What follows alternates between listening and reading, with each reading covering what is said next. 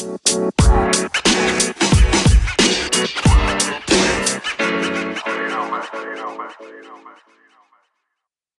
coctelinas y coctelinos, ¿cómo están? Bienvenidos al episodio número 13 de Cocteling. ¿Y tú cómo estás, Frank? Muy bien, Fer, gracias. Y gracias a nuestros coctelinas y coctelinos por estar con nosotros una vez más en otro episodio de Cocteling, en el episodio número 13 ya, como tú mencionas, Fer. Y oye, Fer, ¿a ti te gusta, te gusta el café? Sí, mucho. Yo creo que eh, mm, pues no a cualquiera le gusta, siento yo. O sea, mucha gente, ¿no? Pero te, ¿cómo ves? ¿Te gusta el café con, con cóctel, la coctelería con café? Sí, me encanta, por ejemplo, un espresso martini con Grey Goose o que actualmente pues sí se está mezclando mucho, ¿no, Frank? ¿O tú qué opinas? Sí, hay una mezcla eh, de unos años para acá, eh, una tendencia fuerte ahí o va de la mano, eh, ya que va de la mano la gastronomía, la coctelería, han metido, han acogido al café también como parte de un ingrediente muy pues exitoso en estos en, estas, en esta arte, ¿no? Tanto en el arte culinario, en el arte de la, de la coctelería, y de eso justamente es lo que hoy trata este episodio.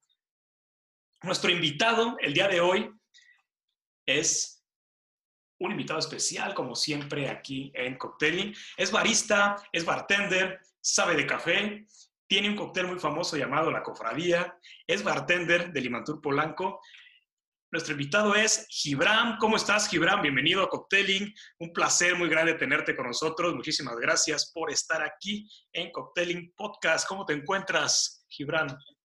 Amigo Frank, ¿cómo estás? Oye, muchas gracias por la invitación. Muchas gracias por la invitación. Ya tenía muchas ganas de estar en tu podcast y también aquí eh, compartiendo un poquito con los coctelinos y coctelinas. Que aclaro, también soy fan de, de este podcast, ¿eh, amigo? Ah, muchísimas sí, gracias. Que ya te has echado todos los episodios, ¿verdad? Así es, así es. Y bueno, pues aquí estamos firmes. Gracias por la invitación. Hombre, un placer. Oye, Gibran, pues bueno, iremos contando poco a poco acerca del café, eh, acerca de la coctelería con café, de las tendencias, eh, de lo que tú haces con el café, con la coctelería. Pero cuéntanos, ¿cómo es que te involucras en el maravilloso mundo del café? ¿Cómo es que, empiezas tú por este gusto y después te vas, eh, pasas de, ser barista, pasas a ser bartender? Cuéntanos acerca de ti, ahí eh, un poco de tu biografía, qué es lo que haces. Claro, amigo, con gusto.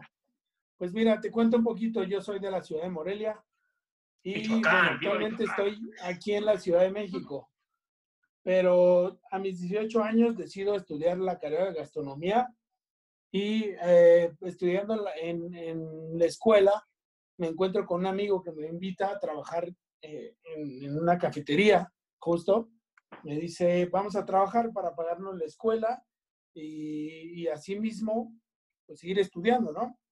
Y, y, es donde, donde me dan la oportunidad de entrar a trabajar a, a uno de los cafés más importantes de la ciudad de Morelia, que se llama Café Europa.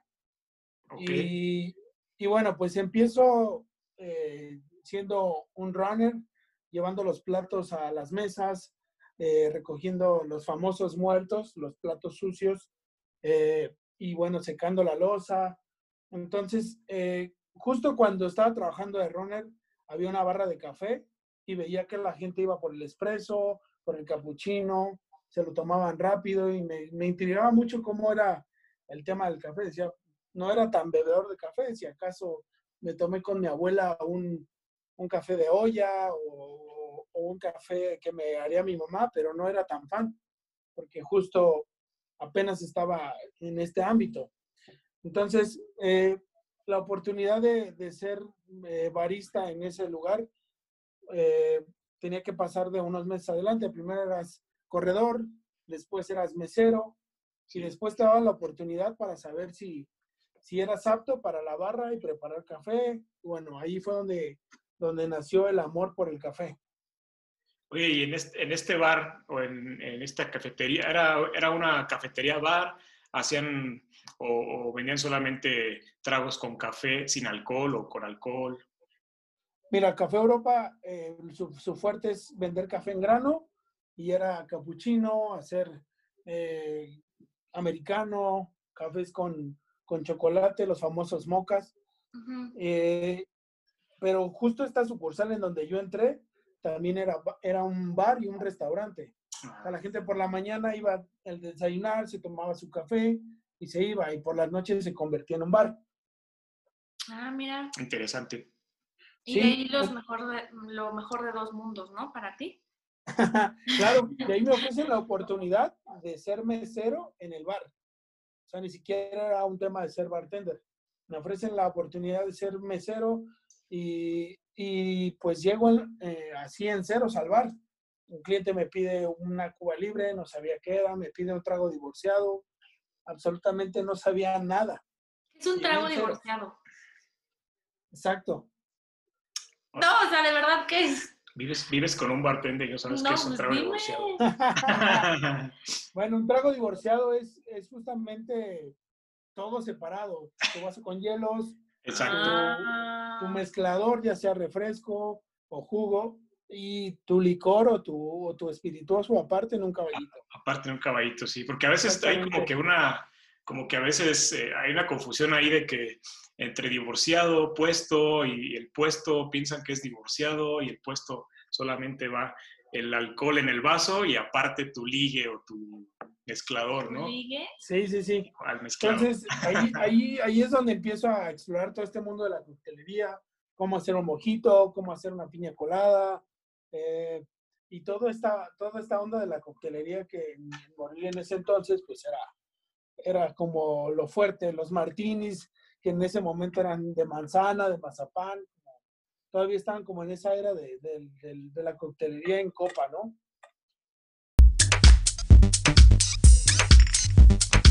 Sí, exacto. Yo también quiero compartir mi experiencia del café o sea, a mí no me gustaba, tan, o sea, no, no sabía nada. Y entonces empecé a trabajar en Tefal, en, la, en el área de cafeteras, y entonces mi jefe me preguntó, oye, ¿tú tomas café? Y yo, no, la neta no.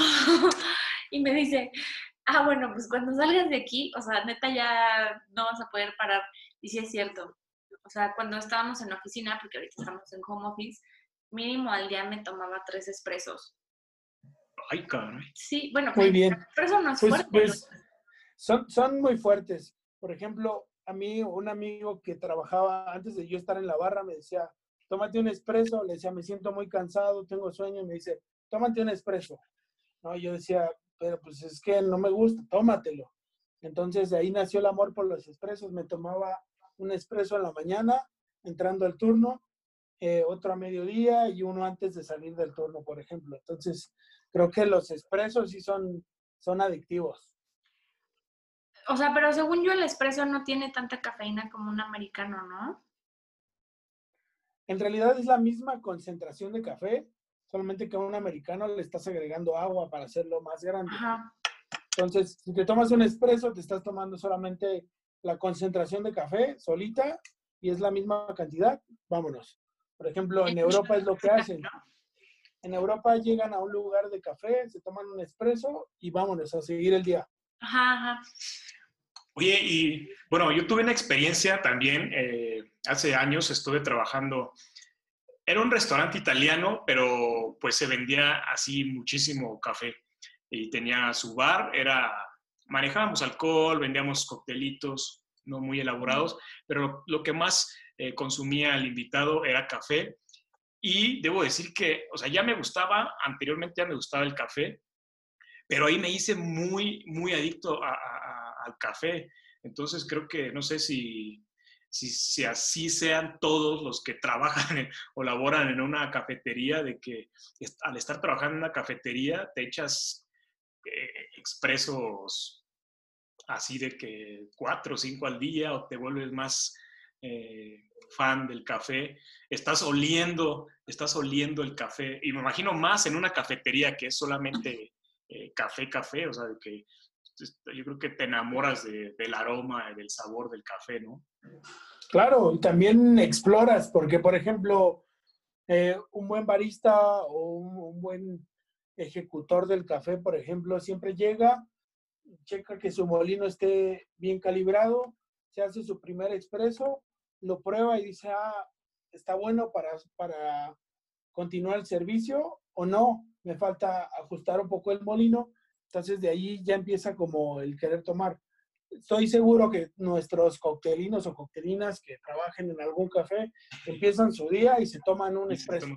Y qué padre eso, qué padre eso que mencionas sobre de que llegas y pues le tienes que dar tú el, el visto bueno, ¿no? Así de que ah, está, está apto para el día de hoy, ¿no? Exacto, esa, esa es una tarea importante para el barista. Oye, Giovanni, ¿y te gusta a ti el café? O sea, tomo, o sea, sí tomas mucho café, así de que estás súper, eh, de que todos los días debes de tener ahí tu tacita de café. Sí, la verdad es que yo tengo aquí varios cafés, tengo mis métodos. En la mañana me preparo un café, a mediodía otro. Y hay días que también no tomo nada, o sea, también puedo vivir un poquito sin el café. Hay gente que no lo puede vivir. Tú eres, eh, escuchaba Hace unos días escuchaba eh, en un documental que estaba viendo eh, eh, por ahí en internet acerca del café y pues, a mí me gustaría preguntarte, ¿tú formas parte de los seres humanos que si se van o que si colonizamos un planeta, tú abrirías una cafetería en ese planeta?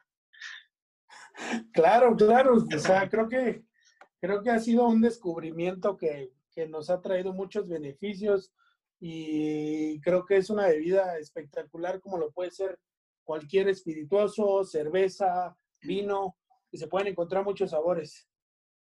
Pues ya hay que hablarle a, Elon Musk para que nos pongan nuestra cafetería. Una cafetería. bueno, entonces les platico un poquito. Me paso a la barra, empiezo a ser bartender, y pasan los años y lo que quiero es seguir explorando la, la coctelería.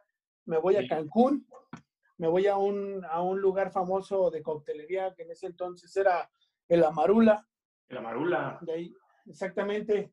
Entonces ahí llego, me formo como bartender, aprendo muchísimas cosas hasta eh, crear este cóctel icónico que, que, que, nos gusta mucho en este concurso de, de Bacardi Legacy.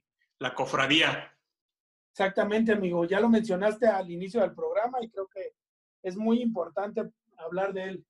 ¿Qué lleva? a ver, cuéntanos, cuéntanos de la cofradía, cómo surge, eh, cómo fue todo. La inspiración. La inspiración, el, el transcurso. Y luego, aparte, lo llevaste a un concurso importante como es eh, de la categoría de Bacardi Legacy. Y entonces, coctelinas y coctelinos, ustedes son amantes del café y son amantes de la coctelería, estén muy atentos porque esto les puede interesar. ¿Verdad, Gibran?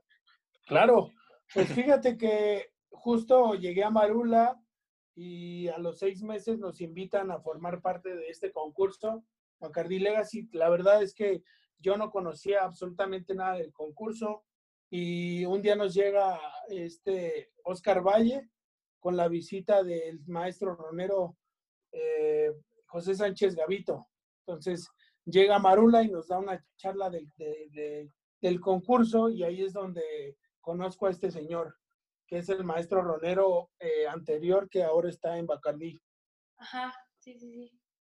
Entonces, pues justamente estábamos hablando de cómo, cómo crear un cóctel icónico, porque justo lo que quiere este concurso es hacer un, un legado en un cóctel como lo, como lo ha sido eh, el daiquiri o la piña colada, por ejemplo, la Cuba Libre, cócteles que se pueden hacer en, en cualquier bar del mundo, en el lugar donde estés. Entonces platicábamos con él y, justamente platiqué con el, con el maestro, le pregunté que si podía integrar el, el café en, en, algún cóctel para llevarlo como a este legado.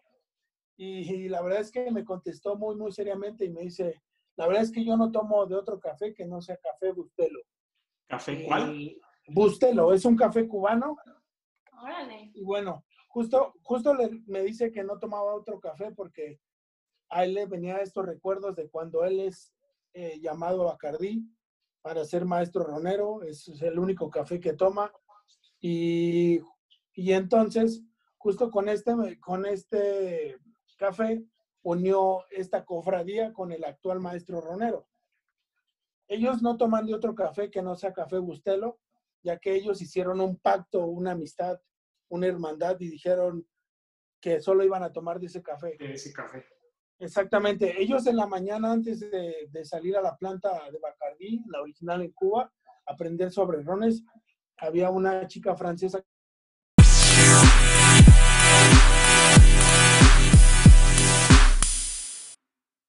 y les preparaba ese café y después de ahí se iban a, a la planta a aprender sobre rones. Entonces, deciden tomar solamente este café durante toda la vida. Entonces me dice el maestro, yo no tomo otro café que no sea bustelo, pero bueno, prepárame un cóctel con café y, y bueno, probemos, ¿no? Entonces recuerdo muy bien que le hice como una especie de eh, old fashion con, con café y le gustó, siguió la plática y ahí quedó. Después para esto se me ocurrió hacerles un homenaje a ellos dos, haciéndoles un cóctel. Entonces, eh, pues uso un ingrediente que está en el Caribe, que siempre ha sido parte de como de esto de lo tropical, que es la piña. Agrego el toque de café para estos maestros y uno de los rones más especiales de, de Bacardí, que es Bacardí 8. Y por último agrego amaro para darle como ese equilibrio. Y de ahí es donde sale nuestro cóctel icónico de café, cofradía, amigo. La cofradía. ¿Y, de, y, de, por qué la cofradía? ¿Por qué se llama cofradía? Justo es la cofradía de estos dos señores, ¿no? Esta hermandad, esta unidad, oh, esta ya. forma de, de, de, de decir, Claro. eh, de unir estos lazos con el ron, el café. Y bueno, yo lo, tropi- lo tropicalicé un poco llegándolo con, con la piña, ¿no? Claro, tiene sentido. Entonces tú armas este cóctel, eh, lo presentas al concurso de Bacardi Legacy y, y ¿cómo te fue ahí en el eh, en Bacardi Legacy? La verdad es que era mi primer concurso, era la primera receta que yo mandaba a un concurso, entonces la verdad es que lo hice como pensando en si sí pasaba, no pasaba, y resultó que fui semifinalista, ¿no? Ni yo no me lo creía y no sabía ni qué hacer, yo estaba como en shock, decía, pero si yo nunca he concursado, yo nunca lo he llevado a otro nivel, solo preparo cócteles a la gente, ¿no? Y bueno, pues uno de, de mis mentores, Joxan y Joxan Herrera y Ricardo Orozco fueron los que fueron mis coaches en ese momento y me, me entrenaron porque a ellos les encantan lo- lo- los concursos. Ellos Sí, me pues. entrenan y, y paso a la final. Entonces, de ahí, de ahí surge más todavía una historia de este cóctel. Pues sí, sí. De, y ahorita que mencionas a Yoxa, que mencionas a, a Ricardo. Ricardo se quedó allá en Amarula, ¿no? De hecho, él sigue en el Caribe todavía como Sigue por allá. Pues, formando saludos. bartenders. eh, Esperemos nos escuchen. Esperemos nos Ojalá sí. escuchen. Les mandamos Por ahí nos saludos. está escuchando un saludito a los dos. Pues qué, qué, qué buena trayectoria. eh, pasaste ahí de, tuviste una, una buena participación eh, en este concurso eh, Bacardí Legacy. De ahí, de ahí tengo entendido que y luego te vienes para acá, ¿no? A la Ciudad de México, o, eh, en, base al, concurso, con base al concurso, te, te, involucrar más eh, socialmente en, el ámbito, ¿no? De la industria de la coctelería. Sí, justamente pasando a la final empecé a conocer mucha gente del gremio, empecé a llevarme con la gente que ya tenía más tiempo en, el, en el ramo. Y bueno, creo que esa es una parte importante de la gente que quiere empezar y quiere estar en concursos. Creo que eh, pues te puede llevar a muchas cosas, ¿no? En este caso terminó siendo el concurso, llegó la final, ganó esta Ana, y yo me regresé a Marula, seguí un poquito como, como en esta onda de seguir conociendo gente y a los pocos meses me llama este, un gran amigo que ya estuvo contigo, creo, el Di Stefano. Di Stefano, claro. Di Stefano me dice que si, que si quiero trabajar aquí en la Ciudad de México, en Imantur Polanco, y se me da la oportunidad de estar ahora en, en este bar que, que pues está rankeado en el, en los 50 Best Bars, sí, sí. aprendiendo y siguiendo como todo este proceso, amigo. Y ahí podemos, ahí podemos, está, sigue vigente la cofradía en, en Polanco. Nuestros coctelinas y coctelinos, si se encuentran eh, de repente que te, te, visitan ahí al bar, eh, pueden encontrar este cóctel, la cofradía. Claro, digo, la verdad es que por ahí decía Enrique Comas que el legado lo llevas hasta donde tú quieres, ¿no? Tú puedes continuar con tu cóctel y hacerlo un cóctel clásico, como, como lo son los, los verdaderos cócteles clásicos, ¿no? Trascienden y, y no nada más es llevarlo a un concurso y ganar, por ejemplo. Sí, a ver, yo tengo dos preguntas. La primera, ¿dónde fue la, esa final de, de Bacardi Legacy? Porque siempre me confundo entre, entre los años. Fue 2017. Ajá. Y siempre en todos los países hacen una... sí, pero tipo la de ustedes, o sea, la, la de México. La global, fue justo fue justo cuando fue la global aquí en México. Ah, la global sí fui eh, cuando, de lo de Ana, pero la nacional. La nacional también fue en el foro Indie Rocks. Recuerdo muy bien, ahí fue donde, donde fue la semifinal y también fue la final. Ah, ya. Ok. Y la otra pregunta para los dos es este, o sea, bueno, todos conocemos que mm, la coctelería, o sea, el café dentro de la coctelería, un, un cóctel clásico eh, sería el espresso martini, ¿no? O sea, es típico. Pero ¿qué otros hay? O sea, que, a ver, ilumínenme ustedes que son bartenders. Frank, ayúdame. Pues la cofradía. ¿Pero qué otro? El carajillo, ¿no? También de ah, Yo creo que pues también forma parte de, pues, de los más clásicos con café, ¿no? Sí, sí, sí, de moda de ahorita. ¿Y ya? Creo que sí. La verdad es que la verdad es que no nos hemos tomado la, la, importancia y, la dedicación para investigar sobre más sobre este producto que, pues te lo digo, es, es, un, es, un, es un, una bebida que puede llegar a ser como un vino, una cerveza, como con muchas cosas. Eh, los licores de café, eso sí tienen muchísimos años, ¿no?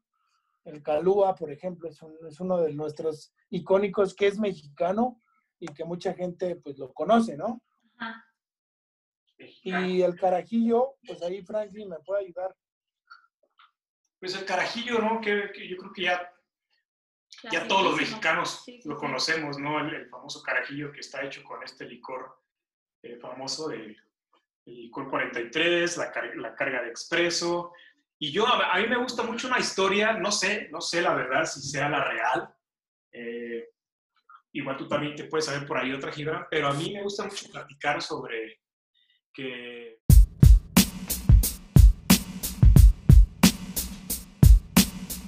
El carajo era como la, la famosa...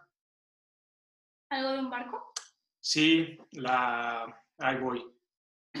Ya me lo habías bueno, contado. Esto, se va. No, ya me lo habías contado, algo, una parte como de un barco o algo así, ¿no?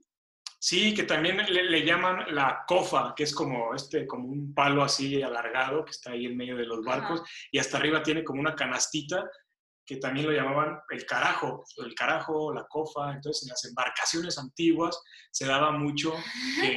el carajo. Ajá, que si te portabas mal, o sea, alguien de la tripulación, los trabajadores, eh, la manera de castigarlos del capitán era como que les decía, te me vas al carajo o te vas al carajo y los mandaban arriba hasta, hasta la canastita arriba y ahí pasaban las tormentas y los dejaban ahí días con el sol, con, fuerte lluvia y entonces como que el término carajillo, carajo, eh, la frase, ¿no? Del vete al carajo. A mí me gusta esa, esa, esa leyenda, esa historia por ahí me imagino que ha de existir una otra. ¿Cómo ves tú, Gibran? Dicen, dicen también que en el pleito que tuvo Estados Unidos con Cuba, los cubanos agregaban a su café, porque son famosos del café, le agregaban un, poco de ron para agarrar coraje y poder eh, pelear contra, contra los, los, gringos, pues, digamos. Entonces ahí nace como la idea de, pues es una bebida energetizante el café, con el alcohol, pues lo que hace es que da coraje. Entonces de ahí viene el carajillo. Ahora que en, Europa el carajillo no es como lo conocemos aquí en México, no es ningún licor de cítricos ni de hierbas con café, es más bien el espresso como lo conocemos, con un poco de brandy, con un poco de coñac, eh, y se toma así caliente, le pones un poquito de coñac y vámonos, como un shot. Exactamente. Oye, Gibran, y para ti, ¿cuál es el, el país como mayor exportador? O, o, sí lo es Etiopía, porque se dice, cuenta la historia que, Etiopía fue como de los pioneros o, el, el, país que inició con esto del café. Sí, mira, Etiopía lo tienen en la historia registrado como uno de los primeros países que, que es donde descubren el café y de ahí pues se va por todo el mundo recorriendo esta, esta franca que, que es donde se hace el café, donde está la famosa franca, el trópico de este famoso trópico que es donde solo se hace el café. Y bueno, hay una historia muy famosa. Exactamente. No, el trópico de Capricornio. Creo que es el de cáncer, si no me equivoco. Y bueno, dicen la historia que un, un, un este, pastor que traía sus ovejas ve que estas comen este fruto ya madurado y la reacción de, de las de estas cabras, ovejas eran, no eran cabras, ovejas, este, se ponen súper, súper contentas, súper felices, y lo primero que hace es quemar la planta pensando que era la planta del diablo. Sí, escuchar, sí, sí, sí, que, que, que, me da mucha curiosidad esa, esa leyenda y qué bueno que la cuentes porque sí, síguele, síguele, porque sí, sí he escuchado, he escuchado hablar de esa leyenda y está, está muy interesante. Esta, leyenda dice que este pastor lo que hace es eh, quemar esa planta pensando que es del diablo y es cuando desprende estos aromas, estos, todo esto que conocemos hoy como café, que es después de tostarlo. Y también se dan a la tarea de probarlo y es donde dicen que se descubre el café. Eh, entonces sí fue como Etiopía, de ahí eh, proveniente, ¿no? Dicen que incluso pues, hasta crece solo así los, las matas de café. Exactamente. Bueno, o sea, no, o sea, es que se dice que no hay como necesidad de que lo siembres o lo plantes, el café, sino que se dan, hay muchas, eh, pues muchos campos llenos de café, así de que se dan por, por sí solos.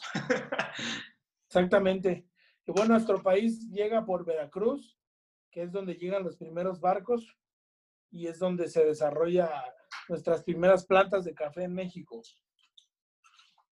¿Tú, te especializaste en algo? O sea, por ejemplo, hay como, desconozco un poco como el tema o el trabajo del, barista, pero, o sea, ¿te especializaste en, algo detalladamente? Fíjate que a diferencia de los bartenders, los baristas sí tienen que tener un conocimiento desde cero y creo que todos deben de, de, de saber calibrar, saber un espresso, y también hacer métodos de café para, para que sean óptimos a la hora de servir un café de especialidad. Que bueno, hablando del café de especialidad, es lo que está ahorita de moda, amigo. ¿El, ¿Cuál? ¿El cold brew? No, el café de especialidad eh, se le llama café de especialidad porque tiene una puntuación máxima de 80 puntos. Eh, por ejemplo, tú, tú puedes tener tus cafetales y lo que haces es que haces eh, recolectas tu café, lo llevas a un proceso y lo mandas con los catadores Q, que ellos son los que evalúan tu café para saber si es un café de especialidad y saber si es rico o no, no tan rico, muy puntuado, no tan puntuado, ¿sabes? Oh, ya. ¿Y tú estás trabajando con alguna marca de café? ¿Tienes por ahí algo, algún producto mexicano, un café que tú digas, este es el mero chingón de México? No, mira, yo tengo muchos amigos baristas y a veces me llegan muchas pruebas de café. Ahora tengo un acercamiento con Carbono. se llama la marca de café. Eh, Carbono es una marca que, está ahorita en Durango tostando el café, pero lo que pasa es que agarran café de, muy, buena calidad de Oaxaca, de un, maestro que hace diferentes procesos de café y se llama eh, Enrique López. Es uno de los, de los mayores productores y de los que ha tenido más premios en México. Y entonces lo que hacemos es que nos mandan el café de Oaxaca, lo tuestan en Durango y ahí es donde lo mandan. Excelente. Entonces, esta marca de café se llama Carbono. Sí, Carbono, exactamente. Y me imagino lo que, pasa con el café. Dale adelante, amigo. Lo que pasa con el café de especialidad es que justamente ahora se toma mucho más en serio. Si tú vas a una cafetería, ahora puedes ir a elegir un café, por ejemplo, vas a la Roma y puedes una cafetería de especialidad, vas y pruebas un café de Oaxaca que tiene un proceso lavado, que ahorita te platico de los tres procesos, y ahí te dicen las notas que va a tener tu café, y bueno, justamente el café de especialidad de eso. Tienen muchas, muchas notas y dependiendo del proceso también tiene mucho que ver con el sabor al final de la taza, amigo. Mm, ya, mencionaba los procesos. ¿Cuáles son esos tres procesos? Mira, el, proceso, el primer proceso es después de que madura nuestro, nuestro cerezo de café, eh, se lava se lava con agua, se despulpa y se lava justamente con agua. Y ese proceso es el que le llaman lavado, es uno de los procesos más rápidos. El segundo proceso se llama natural, que justo las cerezas, después de ser ya maduradas, se dejan en, en, secado natural al sol y toda, toda esta pulpa que tiene este, este cerezo se va hacia el grano de café y vamos a obtener sabores mucho más frutales, muchos más este, a frutos rojos, eh, ciruelas, todo, todo, este tipo de cosas viene eh, por el proceso natural. Y por último, el proceso honey, que justamente, como su traducción lo dice, es miel. Es un proceso que se deja parte de, de la pulpa de, de, este grano de café y se deja secando al sol. Lo que hacemos con este proceso, bueno, lo que se hace es estar dándole vuelta constantemente para que no, no vaya a llegar una plaga o un hongo a, afectarlo. Es uno de los procesos más difíciles y de los más ricos y de los más difíciles de encontrar. Pues esos son los tres procesos eh, importantes del café. Exactamente. Y este último final, Honey, lo que hace es que cuando ya te sirven tu taza de café preparado, tiene esa nota y este sabor como a miel, como si te lo hubieran puesto miel, cuando en realidad solamente fue el proceso natural de, todos estos sabores de la pulpa irse al grano. Excelente. Oye, Gibran, platícanos rapidito. Me imagino que le sabes al cold brew porque ahí eres experto y se escucha y lo sé que, le sabes mucho al, al está De moda, ¿no? Y está, es una tendencia súper fuerte el cold brew. Te, ¿Cómo ves? Te la rifas también en esa tendencia, ¿no? Del cold brew. Claro, justo estoy a unos días de lanzar ya mi marca de café como, como, como cóctel y como cold brew. Va, va, a ir esas dos partes. El cóctel viene a toda esta trayectoria, a todo este cóctel que, que hablamos de la cofradía. Y bueno, el cold brew es una infusión en frío de café y pues hay muchos métodos para prepararlo, pero lo más importante del cold brew tiene que ser qué café estás usando, qué notas vas a dar. Y bueno, pues es, es, un, es una nueva, moda, nueva modalidad de tomar café, tomarlo en frío, lo destapas, te pones un hielo y te lo sirves, ¿no, amigo? Oye, qué cool, mucho éxito. Gracias, ya les, ya les estará llegando ahí la prueba a los coctelinos y coctelinas, por ahí estén pendientes. Va, ah, va, va, va, sí. Oye, pues, eh, pues muchas felicidades, vas a, a, emprender, vas a ser uno de los eh, eh, pues em, emprendedores, emprendedores que, seguro tendrá mucho éxito. Te deseamos, te deseamos muchísimo éxito, vuelvo a repetir. Eh, háblanos poquito antes de irnos, porque ya casi estamos finalizando este episodio, pero para que nuestros coctelinas y coctelinos pues eh, sepan ahí eh, de tu marca que vas a lanzar. las redes sociales. Y, las redes sociales, donde te podemos encontrar. Pero háblanos un poquito ahí de, de tu nuevo proyecto y tu producto. Muy bien, gracias amigo. Pues en realidad todo esto nace por, por trascender, como lo fue este cóctel de Bacardi Legacy. Entonces lo que quiero es eh, dar un paso siguiente. Ya estamos eh, en esta era de volver a mezclar con café, del renacimiento este del cold brew. Entonces la idea es dar un paso y dar un paso importante y que la gente conozca un poquito más sobre el café. Eh, la idea es primero hacer un cóctel para llevar, que es, un cóctel que solo eh, lo pones a enfriar, lo agitas un poco y te lo sirves en, en cualquier vaso o copa. Y el cold brew pues está listo para, para hacer cócteles, eh, para hacerte un, agua tónica, por ejemplo, con hielo, un pis de limón y le pones el cold brew. estoy seguro que mucha gente, ahora que esté haciendo calor, lo va, lo va a agradecer aparte de que es refrescante, también va a ayudar mucho a, esta energía para levantarnos. Estado de ánimo, ¿no? Sí, para el home office. Para el home office, claro. El home office.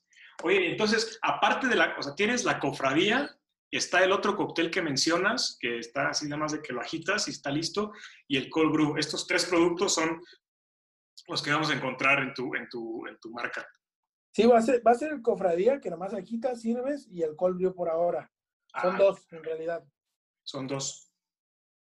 Y, y cuando, cuando, ya tienes fecha, ahí también, pues, obviamente para que nuestros coctelinos estén al pendiente y, y pues sepan dónde lo van a encontrar, cuándo. Estamos ya, ya estamos en el último paso que es eh, etiquetado y, y, sellar en las botellas y ya va a estar listo en una semana. Digo, si este podcast no sé cuándo va a salir, pero me imagino que cuando lo estén escuchando ya va a estar listo. El Instagram de este producto se va a llamar Cofradía Legacy, que ya había hecho un fanpage ahí por ahí, entonces ya pueden seguirlo, amigos. Ok, entonces, ah, y avíntanos también tus redes sociales, Gibran, para que, pues, junto con tu, red social personal y, pues de ahí, pues, te, vamos a seguir, eh, te vamos a seguir en, Cofradía, en tu nuevo proyecto. Gracias, amigo. En Instagram estoy como Barista Gibran, eh, Gibran con H. Y bueno, pues en, en, mi Facebook, si es un poquito más personal, es Oscar Gibran Tapia. Ahí estamos a la orden, amigo. Muchísimas gracias, súper bien. Pues coctelinas y coctelinos, seguro este, este episodio les, les encantó porque pues... Hablamos de algo diferente. Hablamos de este producto que es una maravilla, el mundo del café. Yo soy fan, tú eres fan todos somos fan del café. Gibran, muchísimas gracias por tu participación, por estar con, con nosotros. Eh, lamentablemente, pues el tiempo en, el podcast es, es corto, pero eh, ojalá te tengamos de nuevo. Eh, vamos a estar al pendiente de cuando lances tu, tu, producto, porque seguramente va a ser un hit, va a ser un exitazo. Sí. Mucho éxito. Claro, amigo. Yo encantado de volver a estar por ahí ya eh, pues lo, lo hacemos y, y, nos tomamos un café ya, un cofradía, ¿no? Ahí con, con los coctelinos. Y seguimos hablando de café porque nos podemos aventar cinco horas haciendo lo mismo, ¿no? Hablando de café porque es un mundo. Y muchas gracias por invitarme, amigos. Claro que sí, estar aquí. Pues así estamos llegando al final del episodio Cocteling, episodio número 13. Nos despedimos. Hasta la próxima. Feliz cumpleaños a todos los que a todos los que cumplan años. Abrazos, saludos. Y, a Gibran, que es su cumpleaños. Exacto. Gracias, amigo. Un abrazo. Nos vemos. Hasta la próxima.